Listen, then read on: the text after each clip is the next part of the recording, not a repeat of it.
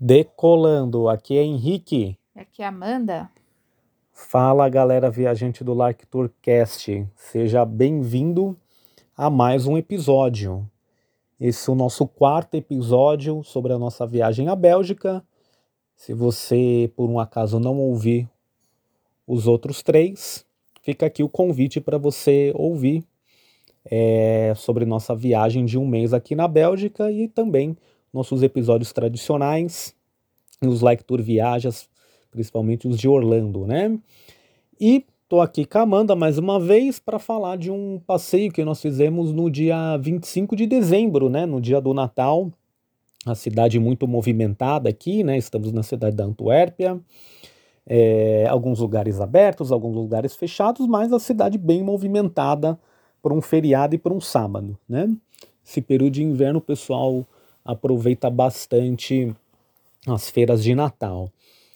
E mandar onde nós fomos no dia 25, no sábado.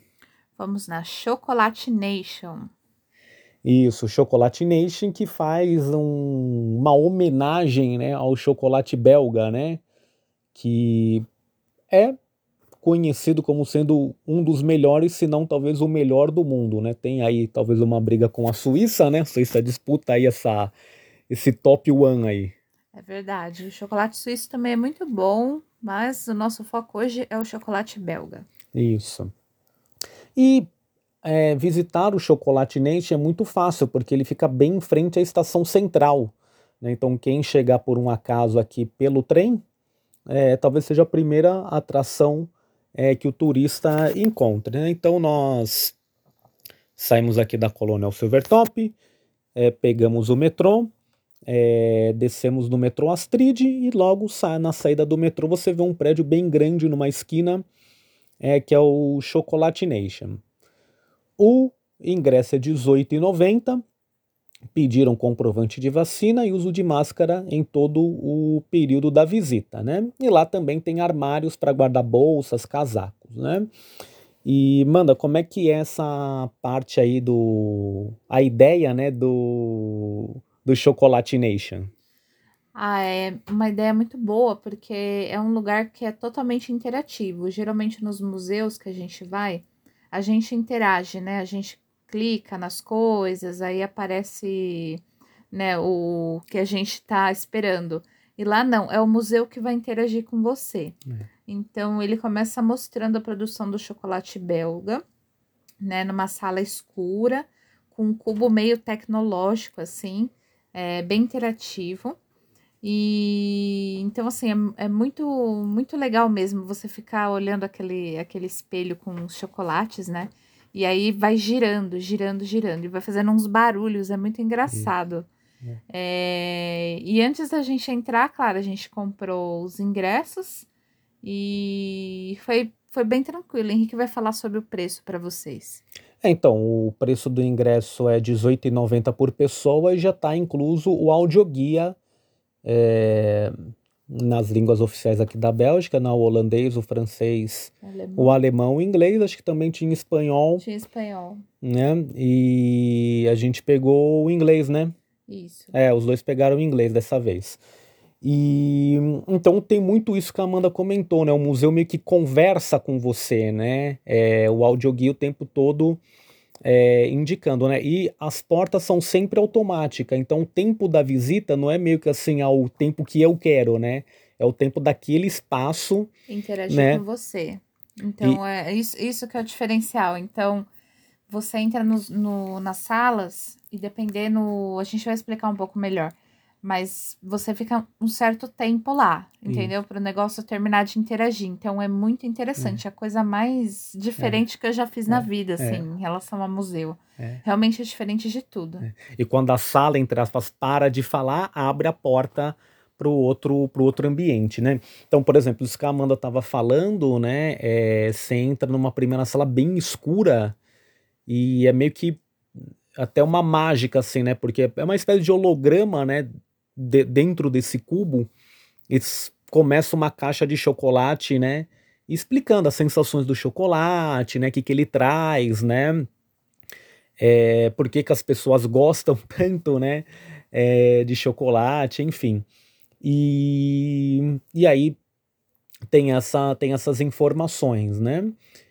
É, e aí já passando para uma segunda sala que aí começa mesmo a falar sobre a produção do chocolate, né, mano? Como é que é essa segunda sala aí? Explica pra gente. É muito interessante. Tem uma árvore de cacau bem grande, que é a matéria-prima do chocolate, né? E onde ela é produzida, né? E como que essa árvore se desenvolve. Então, vai mostrar várias imagens, né, no, dos frutos e também das folhas do, do, da árvore, né, de cacau. E, e assim, são vários sons, né, do, dos locais, que geralmente são locais tropicais que Isso. tem a, o cacau. Então, ele, é, é aquela coisa, não é você que interage, é o negócio que interage com você. Não, eu não sei se eu consegui ser muito é. clara. É, é na verdade, assim, é, por exemplo, o, o, último episódio que a gente fez foi sobre o MAS, né, que tem uma proposta bem diferente, mas agora que a gente está aqui há mais tempo, conhecendo os lugares, a comparação é meio inevitável, tentar comparar até o incomparável, mas vamos lá. No MAS você tem as informações escritas, né? Aqui no, no Chocolate Nation as informações são mais faladas, né? Então é o tempo todo nesses ambientes falando com você, ou algum vídeo, alguma imagem, ou até uma sombra, né? Sempre reproduzindo é como se você estivesse participando mesmo do como se o visitante fizesse parte daquilo, né? Como se aquele ambiente realmente não funcionasse sem o visitante, né? Então mostra lá a árvore do de cacau, né? Que fica nesses lugares mais tropicais, mais equatoriais, né? Eles falam do, dos países da África, né? Gana e Costa do Marfim, falam aqui da América do Sul é, Peru e Equador, né? Do Brasil não chegou a citar nessa do parte, Brasil né? Não chegou a citar, mas a gente tem uma produção grande lá na Bahia, né? É. Inclusive a gente experimentou o cacau do Brasil. Né, nesse dia na Chocolate Nation, a gente vai falar um pouquinho mais. Isso. É que a, talvez pela produção do Brasil ser muito concentrada no sul da Bahia, né? É, mas enfim, não chegou a falar do, do, do cacau no Brasil, embora o Brasil também é, até então tenha sido um grande produtor, né? Ou pelo menos foi um grande produtor de cacau por muitos anos, né?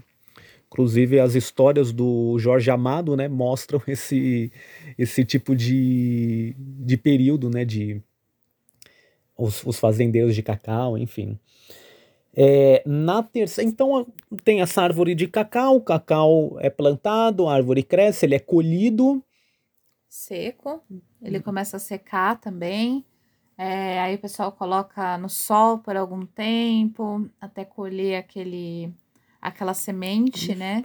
E então você acompanha todo o processo. Eu, eu sinceramente não sabia como que era feito, então para hum. mim foi muito interessante. É. E assim, é, como o cacau é importado, ele tem que chegar até aqui, né? Então em sacas vem por navio. E aí a gente entra no terceiro ambiente, né? Na terceira sala, que é como se você entrasse num container. Né? Num container não, é como se você entrasse num navio cargueiro e mostrasse um container, né? Um filme, né? Mostra é, os caminhões indo até o container, esse container é colocado no navio, esse navio chega até aqui a Bélgica, provavelmente pelo porto da Antuérpia, e aí ele é descarregado e vai para a fábrica, né? E é muito legal porque assim, você entra esse filme passa, é, é, é no chão, né? Exatamente. É, então, o que eu mais gostei dessa sala é que tem os barulhos, tem como, como se as sacas estivessem sendo carregadas. Isso. Então, elas são carregadas e descarregadas, e o negócio realmente tem um gancho lá que carrega a saca de, de cacau e aí tomba ela para outro lugar e, e, mostra o videozinho depois, né, de como que funciona é, você tirar esse produto que é delicado, é um produto delicado, né, não pode ser retirado de qualquer jeito. Sim. E então é muito interessante você ver passo a passo. É. Né? Para quem gosta de chocolate, é um prato cheio, realmente. Sim. É, mostra também é, a seleção dos grãos de cacau, né? E aí você, aí passando essa parte do navio, né, do cargueiro, a gente entra no outro ambiente, que é a máquina de chocolate. Né, esse cacau sendo levado à fábrica, é uma sombra assim na parede, né? É, como ele é selecionado, tratado, né? E aí mostra a máquina é, que produz o chocolate. E aí vai mostrando partes da máquina até ela funcionando como um todo, né? Exatamente. É, é bem legal essa parte, pessoal, porque é, a gente vê o, de fato aí o beneficiamento do, do chocolate, né? Então a gente vê como que as máquinas funcionam, né? Que não é tudo de uma vez, então tudo é parte por parte. É, então, assim, eu nunca tinha visto cacau chegando na indústria. É. Então é interessante demais, assim, esse processo. É porque assim, é como é que é, essa matéria-prima tão diferente se torna esse produto, né? Entre a matéria-prima e o produto nesse processo, né? E aí o cacau é produzido, né, tem toda essa questão da, da, da produção da árvore, do fruto, da colheita, até chegar na fábrica. E aí, seguindo né, a visita, a gente chega a algumas escadas, algumas informações na parede de quais países e continentes mais consomem o chocolate belga né? Com exceção da Bélgica, né? Então, os países vizinhos consomem mais, né, Manda? Consomem mais. França, Alemanha, principalmente. Holanda, né? Holanda, também. Espanha. É, o leste europeu um pouco menos, mas consomem. Então, tem uma, um consumo muito grande. É, 43% do chocolate belga fica na Europa. Sim. Então, essa é a média. É. E a gente vê algumas curiosidades também. Por exemplo, no Dia dos, dos Namorados do Japão, é, a gente descobriu que geralmente eles dão chocolate belga, né, pro namorado, pra namorada. Uma coisa assim que a gente não sabia, não faz a menor não. ideia, né?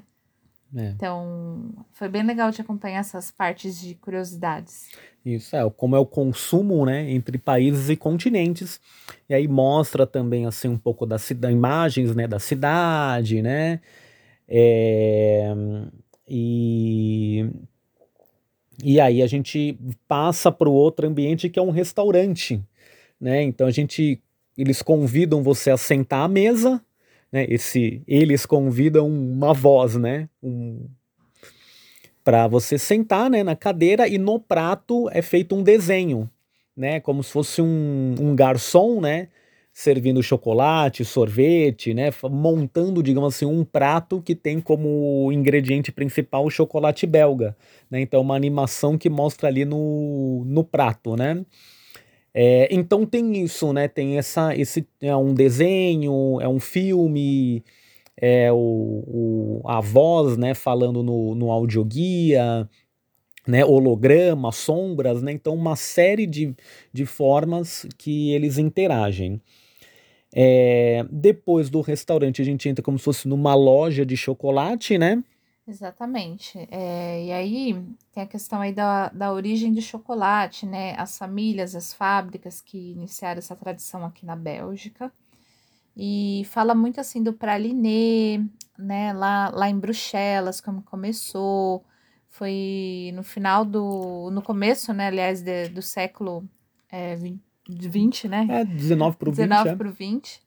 E então foi muito legal assim, a gente conhecer as famílias, a história das famílias, como que, que virou essa questão, né?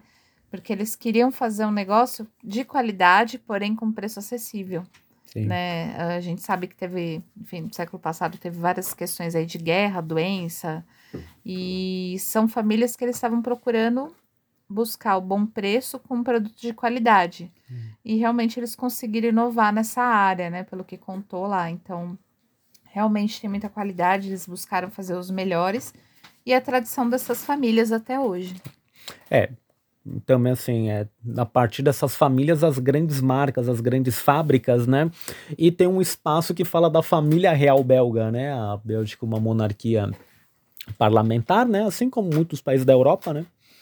É, então tem lá a foto lá do, do príncipe regente aqui. É, e mostra também os fornecedores, né, da, é, de chocolate da família real, enfim, como essa relação do chocolate com os atuais monarcas aqui do país, né. É, e o, o que a Amanda comentou, o praliné é uma espécie de chocolate mais refinado, né, um, um bombom mais refinado, né, é o que a gente tem no Brasil por bombom. Isso, é, é, é.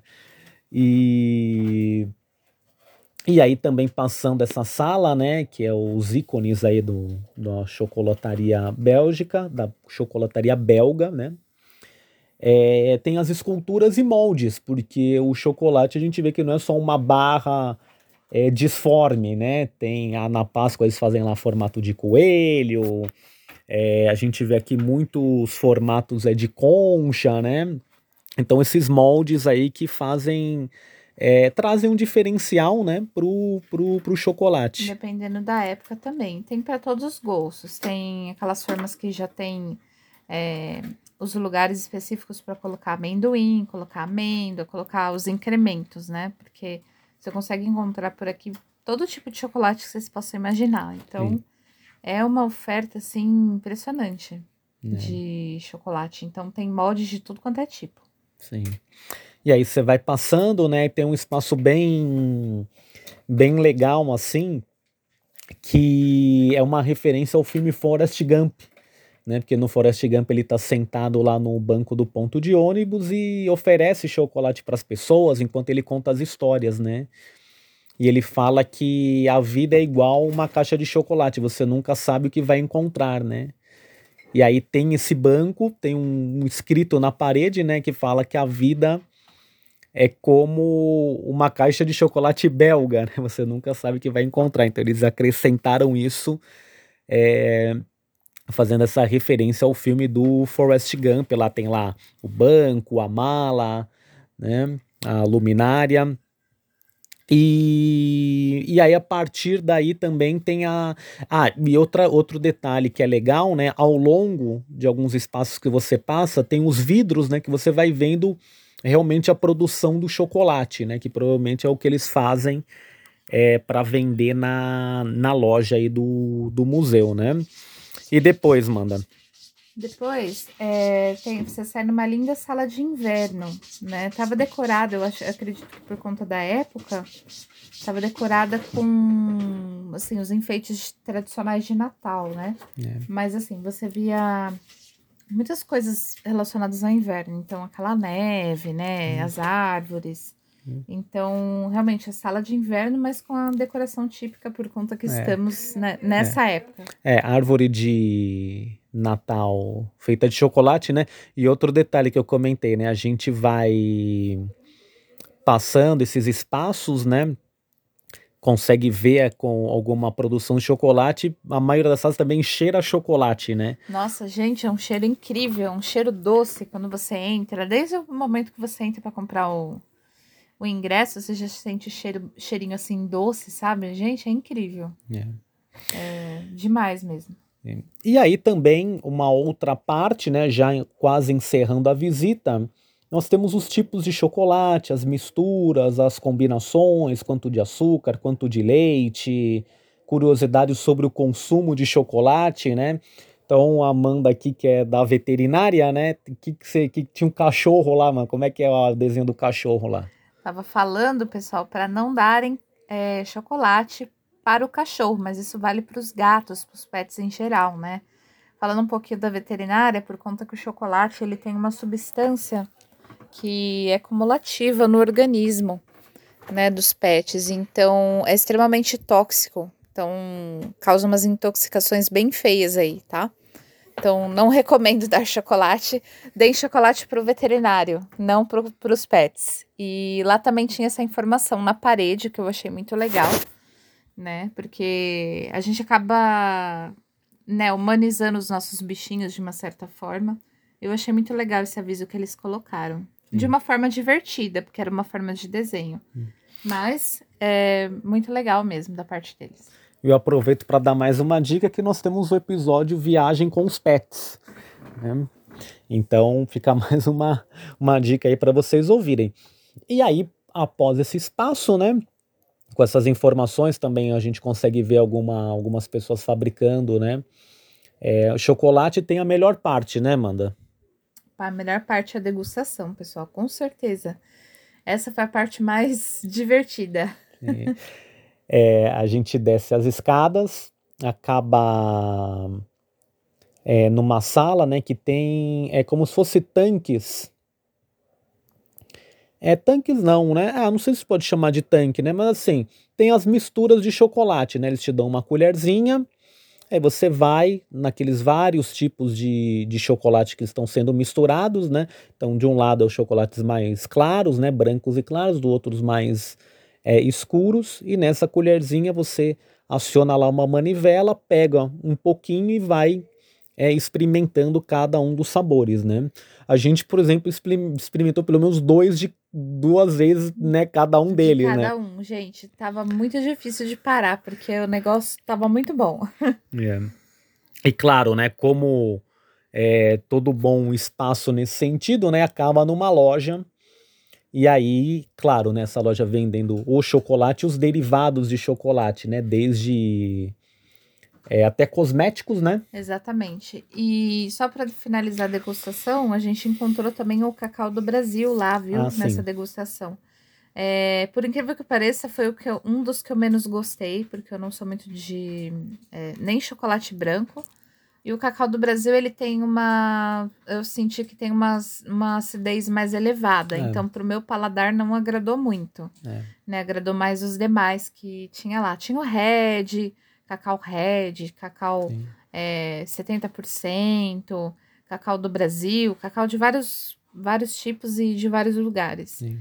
Então, eu não sou muito fã de chocolate muito doce, eu sou mais do amargo. Então, foi nesses que eu caí muito, assim, que eu repeti duas, três vezes, porque realmente estava muito bom.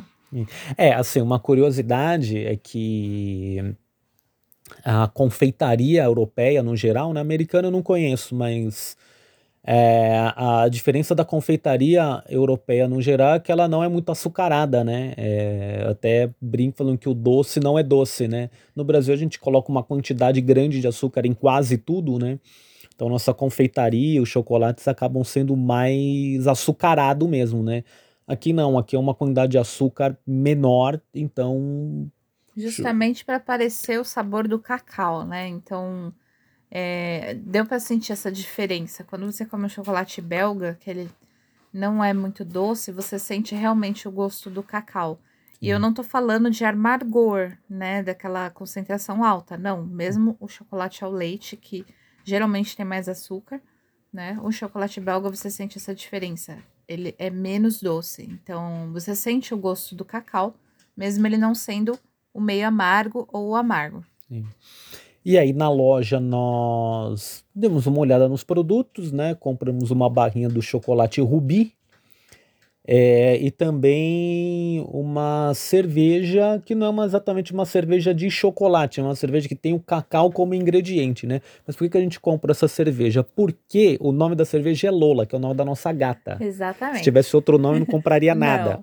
não. Mas também, as, né, é, guardada as pro, proporções, não é um preço tão alto é, se você fosse encontrar no Brasil, seria muito maior mesmo com, com, com o câmbio tendo uma diferença grande, né?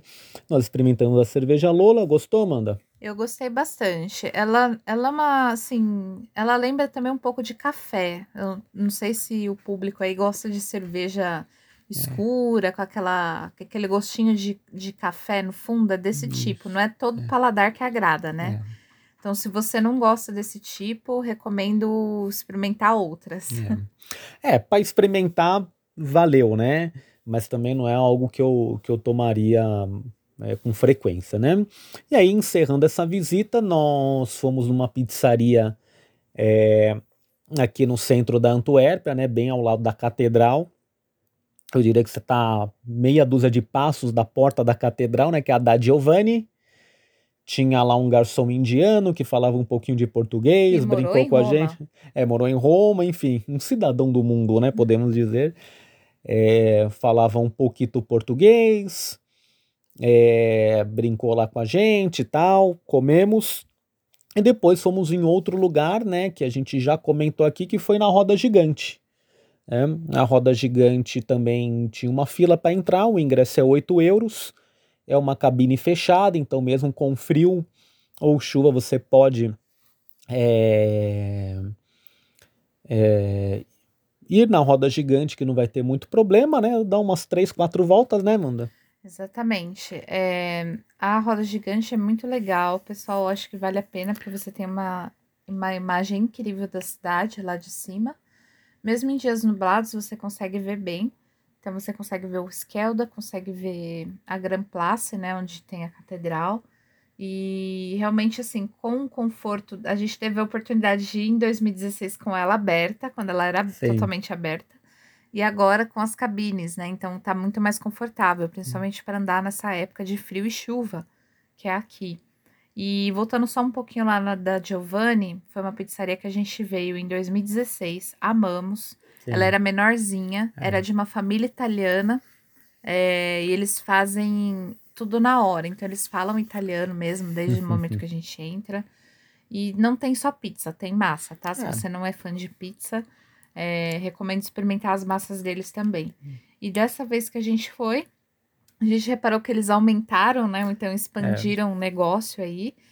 É, hoje mesmo que a gente foi dar uma volta na praça, estava lotado, tinha até fila. Sim. E então aquela família italiana precisou contratar mais funcionários, né? E pelo que a gente percebeu, os funcionários têm que ter uma noção de italiano também. Sim. Né? Então, é a pizza italiana é. de fato, não é a pizza é. que a gente está acostumado em São Paulo. Tem várias opções, enfim. Recomendo passar lá porque a massa é muito leve e a gente amou. Isso. E de lá a gente foi, foi para a roda, roda gigante, gigante, né? Onde eu falei da cabine fechada. E também tem várias lareiras legais lá, lá na praça, perto da roda gigante. Então, para quem sente muito frio, quiser ficar aquecido, mas não quiser ficar dentro dos locais, né, dos locais é, restaurante, bar, enfim, pode ficar por lá porque é muito legal. Você fica quentinho, você conversa e você fica sentado, tem uns bancos em volta, enfim, muito isso. bom. É. Então é isso, pessoal. Nossa, foi nossa visita ao Chocolate Nation após isso na pizzaria e nossa volta ou algumas voltas na roda gigante. Né? É, nós temos algumas outras coisas para contar, né? Outros, outros programas, né? Que a gente pretende fazer, outras visitas que nós já fizemos. Mas eu convido vocês a acessarem nossas redes sociais, é, Instagram, Facebook, Twitter, todas Like Tour BR, acessarem o nosso site liketour.com.br, tem lá todos os nossos episódios, nossos textos, nossas entrevistas escritas. E também reforço o convite aí para você continuar acompanhando a nossa viagem aqui à Bélgica. Mais alguma coisa, Amanda, acrescentar? Pessoal, não deixem de fazer esse passeio, é incrível. Venham para Antuérpia porque essa cidade tem muito a oferecer. É isso aí, gente. Então, até os próximos episódios. Ficamos por aqui.